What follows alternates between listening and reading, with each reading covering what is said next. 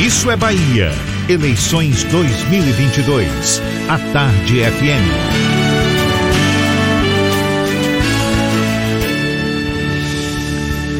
O PC do B aqui na Bahia não escondeu a insatisfação com a escolha do nome de Terence Lessa, que é do PT, ex-prefeito de Botirama, para a suplência do senador Otto Alencar, do PSD, que concorre à reeleição para uma vaga no Senado.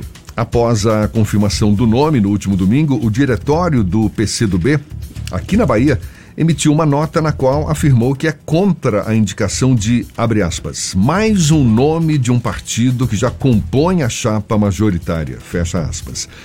A gente fala mais sobre o assunto e conversa agora com o presidente do PCdoB na Bahia, Davidson Magalhães, conosco aqui na Tarde FM. Bom dia, seja bem-vindo, Davidson. Bom dia, Jefferson, bom Beltrão, bom dia, Fernando Duarte. É um prazer estar aqui no Isso é Bahia, mais uma vez. É, estava acompanhando aí o programa de vocês. Primeiro, registrar esses acontecimentos de violência política. É, eu quero destacar que não é um problema da polarização. Muita gente tem colocado que era polarização. Mas no, nosso país passou polarizado entre o PSDB e o PT por 16 anos. E não tinha tanto. E não tinha violência. É porque uma, uma assim, né? força violenta eh, neofascista assumiu o governo federal e faz da prática da violência uma forma de intimidar as ideias divergentes ou o exercício da democracia no Brasil. Por isso, eu acho que a gente é bom pontuar, porque senão, se é um problema da polarização, você também termina responsabilizando o outro lado. E nós tivemos polarização com o PSDB, nós não tivemos isso. Nós temos polarização na Bahia, nós não temos violência. Ou seja, é porque existem forças que atuam no campo da democracia e tem forças que atuam fora do campo da democracia, utilizando milícias, utilizando a violência como forma de prática política. Aliás, a experiência deles que começou na Europa e, e é assim no, em todo o mundo. Foi, nós vimos aí os episódios do Capitólio, os episódios de ataque ao TSE. Então, o bolsonarismo é a violência como forma de fazer política.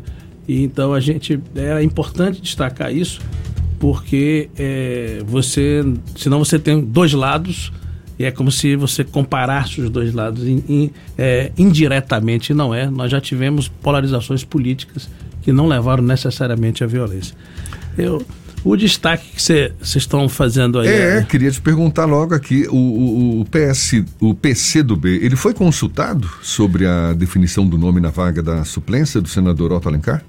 Não, nós passamos assim, a primeira etapa da campanha, de Jerônimo, que aliás é uma campanha que tem sido vitoriosa, a primeira etapa da campanha, nós saímos de um quadro em que as pessoas estavam completamente é, descrentes da possibilidade de uma virada política em relação ao nome de Jerônimo. Desde que o nome foi lançado, porque tinha o nome de Wagner, depois foi o de Otto e surgiu o nome de Jerônimo. Só que a campanha ganhou força, foi o PGP, foi as ações do governo, é, a manutenção de grande parte dos prefeitos, vice-prefeitos, vereadores apoiando a chapa, foi os PGPs em, todos, em todo o estado, só na minha cidade, Itabuna, no PGP teve 10 mil pessoas, então, que é o programa de governo participativo. Então nós estamos, é, nós saímos de uma fase de debate de, da possibilidade da candidatura para uma candidatura real, forte e que começou a ganhar as ruas e, e, e, e discussões na Bahia. Portanto, um momento vitorioso dessa chapa que entrava exatamente o, o Jerônimo, a incorporação do Geraldinho, né, do Geraldo é, na vice, porque é um, um, nome muito importante, agregou bastante, e, e o senador Otto Alencar. E passamos para a segunda fase da campanha, onde não podia mais participar das ações do governo, que foi exatamente agora no início do mês de julho. E tinha uma lacuna a ser preenchida, que era a suplência do Senado. Ora, a suplência do Senado é, é um debate da discussão sobre os critérios de quem deve compor a suplência do Senado. E na nossa composição política, nunca uma força que estava indicava outra. Ah, o próprio suplente. Veja que na última chapa você tinha coronel, eu fui, eu sou o primeiro suplente de coronel, o primeiro suplente de Wagner do PSB. Ou seja, aquelas forças que não estavam de, compondo a, a, chapa majoritária na, como governador, vice-governador ou senador, eles compunham exatamente para que a chapa represente o conjunto das forças políticas. Dava espaço para outros partidos que compunham e, olha essa que foi, base E olha aliada. que foi num contexto de correlação de força muito melhor, que foi na última eleição. Agora, na tua avaliação, o que, que motivou essa manutenção, digamos, é, do PT? Essa indicação é, foi um assodamento porque nós começamos a discutir os critérios. E um dos critérios é que se nós tínhamos uma, uma pessoa de esquerda na cabeça da chapa, uma pessoa de centro na vice. Nós tínhamos uma pessoa de centro na como Senado, teria que ser uma pessoa de esquerda na vice. E o segundo critério é não ser de nenhum partido que já estava com representação. Então, quando estava iniciando esse debate, é, por exemplo, eu, presidente do PCdoB, fui avisado que o, o, o eu, eu Inclusive, eu estava na, em Jacobina, que o prefeito de Jacobina é do PCdoB, o Tiago. Foi um grande evento, não, não deu nem lugar, mais de 34 mil pessoas, as 3 mil tentaram um lugar lá para 3 mil pessoas, estourou, uma grande manifestação, caminhada e tal, em Jacobina, com a presença inclusive do governador. Eu sou avisado de que ah, foi indicado. Foi indicado por quem? Quem é que indica? Não são as forças que compõem? Então isso causou um mal-estar muito grande, né? Nem na federação isso foi discutido. Então o PV também se posicionou, né? E, e é um posicionamento do, do próprio PV de nós. Nós esperamos que isso seja revisto, porque isso vai criando um mal-estar muito grande é, no encaminhamento da campanha, especialmente no momento que nós precisamos somar e não é, desestimular é, e criar dificuldades no encaminhamento da fase exatamente que é a segunda fase da campanha, onde nós aí sim que é, passamos a pré-campanha, vamos entrar na campanha, precisamos entrar todos de maneira bem estimulados para fazer essa grande disputa na Bahia, que eu, que eu tenho convicção de que nós vamos ganhar essa eleição por todos os indicadores que eu acompanhei desde a primeira campanha de Wagner. Engraçado, eu estava na primeira campanha de Wagner e o último evento foi em Tabuna foi uma passeata, eu era da, eu trabalhava na Agência Nacional de Petróleo na época. E a gente fez a, a última caminhada sexta-feira em Tabuna. E estava eu, Wagner e, e Nelson num carro. E aí, Wagner, aí ele falou assim: Olha, eu acho que a gente vai ganhar. Nós vamos ganhar no primeiro turno. no outro dia, eu recebi uma pesquisa da coordenação da campanha que poderia poderia haver segundo turno. e quando chegou no domingo, nós ganhamos no primeiro turno.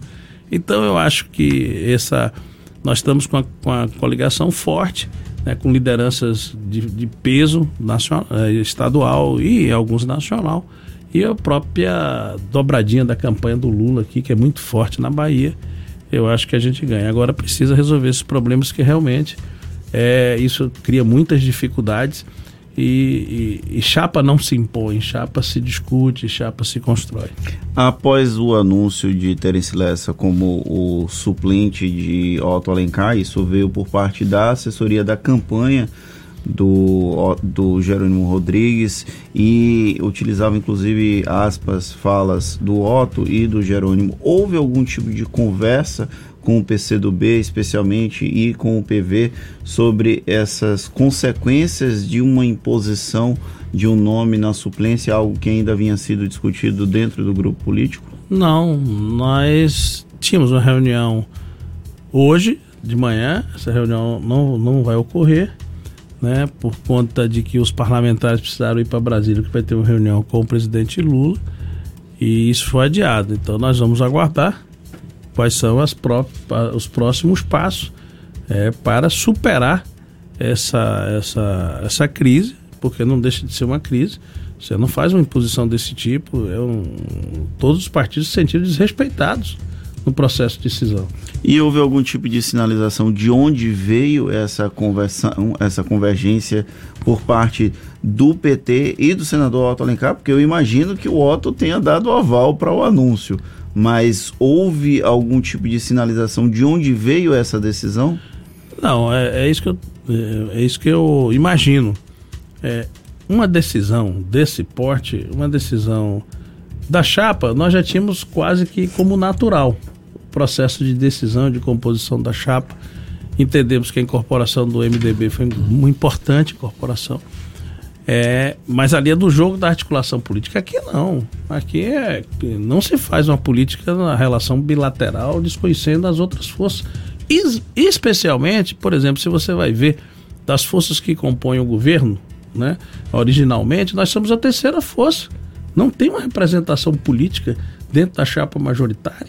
Quer dizer, isso não, não corresponde à realidade, é artificial.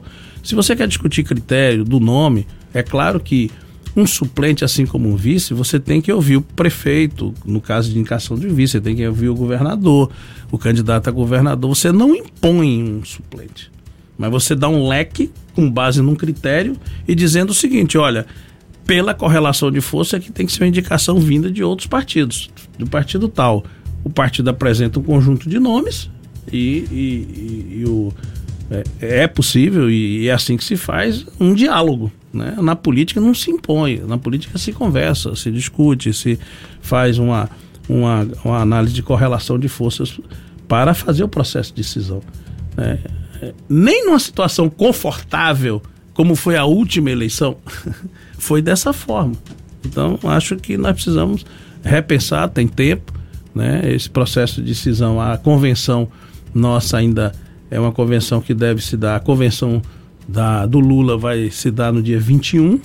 Então, depois da convenção do Lula, que vai ocorrer a convenção aqui na Bahia. Então, nós temos tempo suficiente é, para reparar esse erro, na minha opinião.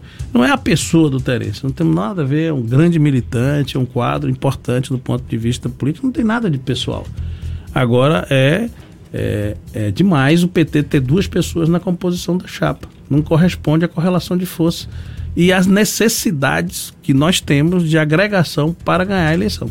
O senhor citou essa situação como mais uma crise, sendo que a gente já teve uma espécie de crise quando o Wagner desiste da candidatura e aí rolou toda aquela conversa: o Otto Alencar vai substituir, não vai substituir. E essas conversas aconteceram também à margem de outros partidos, como o PCdoB, como o PV e outras forças políticas que compõem esse grupo político aqui no nosso estado. Isso de alguma forma prejudica a relação que vem sendo construída ao longo de anos, principalmente entre os partidos da esquerda aqui em nosso, na Bahia? Eu acho que prejudica sim. Como você começa a fazer, por exemplo, na Bahia, o Wagner inaugurou uma nova forma de fazer política, de articulação, do diálogo, da conversa. É, nós somos a única força das que estão aí que estivemos do primeira candidatura de Wagner até hoje. A única força, junto ao PT, que estivemos da primeira candidatura de todas as candidaturas. Primeira de Wagner, segunda de Wagner, primeira de Rui e segunda de Rui. Fomos nós. Então, a, a marca sempre foi a discussão. Por exemplo, quando o Rui foi candidato, ele não era, é, foi pré-candidato apresentado por Wagner, o primeiro partido a apoiá-lo foi o PCdoB. Nem tinha sido decidido pelo PT ainda. Nem tinha sido decidido pelo PT ainda. Então, esse tipo de, de forma de, de articulação não, não dá certo. Né? Vocês viram aí, é, para a gente superar a primeira crise, que foi essa crise que eu levanto da definição da chapa, é, demorou, é, foi custosa. É claro que nós vencemos essa etapa. Aí quando a gente está vencendo a etapa, que está começando o botar a campanha na rua, é, tem um outro tipo de problema desse aí. Não é. Aí fala assim, ah, isso é esperneio cheadeiro. Não é, assim, não é isso. Isso é a prática da política é, na forma que nós da esquerda, que nós do campo democrático fazemos. Então, ser surpreendido, ser avisado né, por imprensa, ou eu, eu preservo bastante o, o, papel da imprensa que faz, dá o furo, etc. Mas você ser avisado, você, você começar a ser informado. É claro que eu fui informado antes, mas foi formado. Eu não participei desse processo de construção. E acho que quando você se responsabiliza pelo processo de construção, você se responsabiliza também na disputa, na luta por, pelo nome. Davidson, quando você diz que essa indicação precisa ser revista, que ainda dá tempo para iniciar uma discussão. Você está querendo dizer exatamente o quê? Que o PCdoB é contra essa indicação e vai se manter contra caso ela persista? Olha, nós somos contra. Qual é a consequência que nós vamos tirar? Nós vamos esperar para ver os próximos passos da, da reunião dos partidos, que não teve. Nós, por, por enquanto, só tivemos um anúncio é, num palco. Né? Chegou lá um anúncio, quer dizer, não é assim que você faz, um desrespeito às, às lideranças políticas que estão ali. Inclusive, eu não fiquei. Eu fiz o meu discurso e fui embora. Porque eu, quando eu percebi o, a, o que estava sendo montado, eu não fui é, condescendente com aquilo. Eu não podia concordar com aquele tipo de coisa. Né? É, ou eu sou, ou meu partido, ou os quatro deputados estaduais, os nossos pré-candidatos, os nossos dois deputados federais, ou a militância do PCdoB é, é respeitada, ou eu acho isso um desrespeito, não é a mim. É o que a gente representa, que nós temos representado no projeto. Então não dá para fazer política é, dessa forma. Então, e por isso que nós não concordamos. Tem uma relação ótima com o, o, presidente do PT, uma pessoa que tem feito um esforço, Éden, eu quero destacar que Éden, nesse, nesse processo, tem sido um, uma, uma pessoa importante para debelar a crise, para botar a campanha na rua. Né? Foi uma pessoa, é uma pessoa importante, é nosso amigo. Agora, nesse episódio, eu acho que é, não teve os cuidados, o, o PT e não sei se o Otto participando aí, pra, de preservar a boa relação e o respeito aos partidos. O grande capitão em tese desse processo político é o governador Rui Costa. Pelo menos criou-se uma expectativa muito grande que Rui Costa conduziria esse processo. Houve uma série de críticas nos bastidores, claro, de que Rui não estava participando ativamente da campanha, que não estava participando dos debates. O Conselho Político é inexistente ao longo desse segundo mandato de Rui ele peca nessa condução política do processo aqui na Bahia, ele como governador do estado e como um dos principais avalistas do nome de Jerônimo Rodrigues na campanha eleitoral de 2022? Olha, se a campanha está num patamar positivo que está hoje, um dos responsáveis é o governador. Rui, é, assim que foi indicado o nome de Jerônimo, é, as ações do governador no interior se multiplicaram, os contatos com lideranças, muito importantes.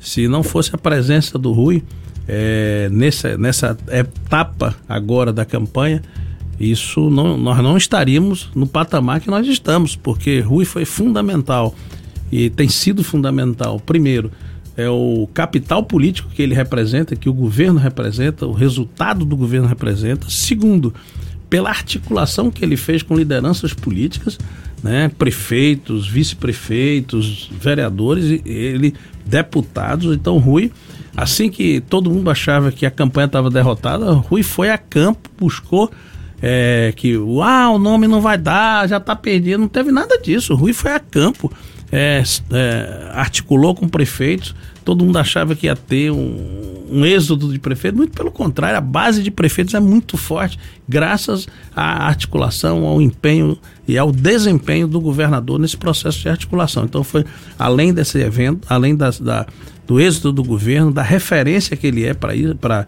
a política da Bahia. O segundo foi a articulação dessas lideranças. Terceiro, um conjunto de eventos. De, de obras, de ações que foram desenvolvidas, que já estavam sendo desenvolvidas pelo governo e que levou o Jerônimo no conjunto do Estado. E pode ver, as, os PGPs onde o governador vai são os maiores PGPs, né, os programas de governo participativo. Então, eu acho que o governador tem sido uma peça fundamental. Se faz ou não política, ah, não, não, não reúne o conselho. Isso é cada um tem seu, seu, seu estilo de governo. Né? Nós sempre criticamos a não existência de, de, de funcionamento do conselho político. Mas do ponto de vista da campanha, nesta etapa, a Rua jogou um papel importante. Nós estamos entrando agora na segunda etapa, que é uma etapa que entra mais os partidos, que entra mais a campanha, a militância, o movimento social. Isso precisa ser entendido pela campanha, de conjugar a força do governo, a força institucional do governo e do governador mas, acima de tudo, agora é campanha eleitoral. Nós precisamos valorizar os deputados estaduais, deputados pré-candidatos a deputados estaduais, deputados federais, porque essa aqui é a infantaria da campanha de um governador. Para a gente encerrar, Davidson, uhum. você expressa essa confiança na campanha de Jerônimo, afirma que está convencido de que ele vai sair vitorioso nessa disputa eleitoral. Esse otimismo é aquele otimismo necessário numa campanha como essa ou você se baseia em que dado novo? Porque o que as pesquisas revelam é um Jerônimo ainda num segundo lugar, mas bem distante do principal oponente dele, a CM Neto. Ou seja, as pesquisas não têm sido favoráveis, mas você se mostra extremamente confiante. Com base em que exatamente? Eu, eu, eu, a minha confiança é o seguinte: sabe o que, é que o povo está pensando hoje? O povo só está pensando na campanha de presidente. Por incrível que pareça. Essa campanha que está na televisão, todos os dias. Você liga a televisão, você entra nas redes sociais, o que é que tem de política hoje? É Lula, Bolsonaro e se vai existir a terceira via. Lula, Bolsonaro, só vai existir a terceira via. Essa campanha de governo, é, para a grande massa dos eleitores, a imagem de, de, de Jerônimo, a vinculação de Jerônimo aos êxitos do governo e a, a, ao próprio Lula, né, que tem um desempenho muito grande na Bahia, ele só vai se evidenciar no processo eleitoral. Minha opinião é que isso vai se evidenciar no processo eleitoral é na grande campanha, que é agora que começou. Veja, o PGP, todos os, os, os, as lideranças políticas, mesmo os nossos adversários, eles têm feito movimentos, mas são movimentos mais em torno da própria militância. A campanha eleitoral, de fato, de massa, ela vai começar com o programa de TV, com o programa de rádio, com as grandes manifestações, com as, os panfletos, com os cartazes e com as redes sociais que já estão atuando em, em, em, massa. Então, é esse não é um otimismo sem base real. É, é só pegar os resultados das últimas campanhas eleitorais, exceto a última, onde o próprio governador é candidato à reeleição, né, exceto candidaturas de reeleição, onde o, o próprio mandante ele já sai, o mandatário já sai muito na frente. Nas outras nós sempre saímos atrás, porque os outros nomes eram muito mais conhecidos né, eram muito mais é, sedimentados no imaginário do nome da pessoa, do conhecimento da pessoa. Quando os grupos vão se formando, quando a eleição vai para a rua, que o exército da campanha eleitoral vai para a rua, eu acho que a coisa muda e no caso da Bahia eu tenho convicção que nós vamos ganhar. Tá Deixa certo. eu só mandar um abraço aqui, porque o nosso ouvinte Márcio Pombo da Bahia Gás está aqui no WhatsApp pedindo para mandar um abraço para Devinho e também tio Dedê. Ele que é da região de Ilhéus e Itabuna, me parece que conhece o Davidson Magalhães, então tá aí o abraço do Márcio Pombo, Márcio Cruz, nosso ouvinte assíduo aqui do Isso é Bahia. Bahia Gás, passei lá um tempinho, né? Sete anos. Tá certo. Valeu então, Davidson Magalhães, que é presidente do PCdoB aqui na Bahia. Muito obrigado pela sua atenção dada aos nossos ouvintes. Muito obrigado e essa oportunidade de estar conversando aí com a Bahia, através aí desse programa de vocês dois tão competentemente têm levantado as questões relativas à Bahia e ao Brasil. Tá certo, um abraço mais uma vez, muito obrigado. Agora são 7h50 na tarde FM.